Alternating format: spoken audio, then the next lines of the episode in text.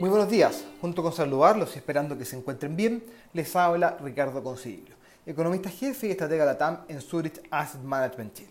Hoy voy a comentarles acerca de las últimas noticias respecto del estímulo fiscal en Estados Unidos.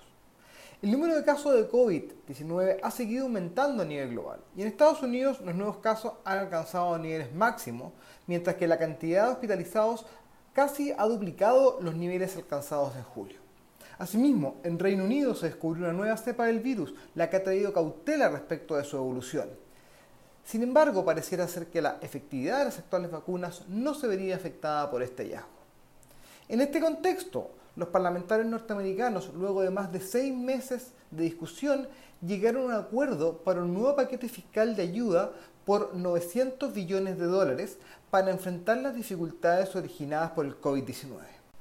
Dentro de este nuevo paquete destacan las transferencias directas para las personas por 600 dólares, que son inferiores a los 1.200 dólares implementados anteriormente y que tendrían un costo total de alrededor de 160 billones de dólares.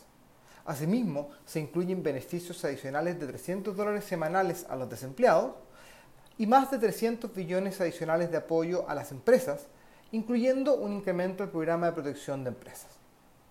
El proyecto de ley, que incluye tanto este paquete de ayuda como 1,4 trillones de dólares para financiar las operaciones del gobierno hasta septiembre del próximo año, fue votado por ambas cámaras en el Congreso y aprobado por una amplia mayoría.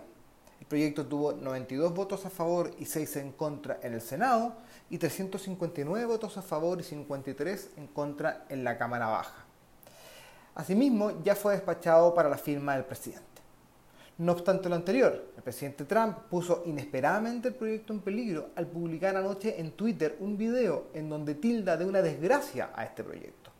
Trump exigió incrementar el subsidio de 600 dólares a 2.000 dólares por persona o 4.000 dólares por pareja y eliminar una serie de gastos innecesarios y excesivos.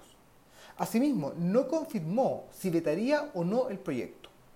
En caso de que la iniciativa sea vetada, los legisladores deberán discutir un nuevo proyecto que se haga cargo de las mayores demandas de recursos o bien anular el veto, lo que requiere los dos tercios de votos en ambas cámaras. Asimismo, si en 10 días el proyecto no es vetado ni firmado, se convertiría en ley sin la firma del presidente. Esta resistencia a firmar el proyecto no solo retrasaría la entrega del subsidio directo, sino que también pondría en riesgo los recursos para financiar el funcionamiento del gobierno, ya que están incluidos en la iniciativa, lo que en caso de no llegar a acuerdo obligaría a un cierre parcial si es que el proyecto no es firmado antes del 28 de diciembre. La presidenta de la Cámara de los Representantes, la demócrata Nancy Pelosi, respondió rápidamente a la demanda de Trump de los 2.000 dólares, señalando que la Cámara intentará aprobar esta medida en una sesión el día jueves, lo que sin embargo podría ser bloqueada por un solo miembro del Congreso. Este proyecto sería una medida independiente que cancelaría todas las referencias a los 600 dólares del proyecto actual y los reemplazaría por 2.000 dólares según señalaron fuentes familiarizadas con el tema. Este aumento incrementaría el costo de esta partida del proyecto desde 160 billones de dólares a más de 500 billones de dólares. Los mercados financieros no han reaccionado significativamente a los anuncios. Los futuros de acciones norteamericanas se mueven levemente al alza esta mañana. Las tasas de los bonos del gobierno no presentan movimientos y el dólar global se deprecia levemente.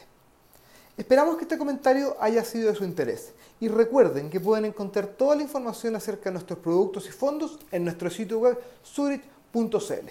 Muchas gracias y aprovecho la oportunidad para desearles a todos una muy feliz Navidad junto a sus familias y un muy buen año 2021.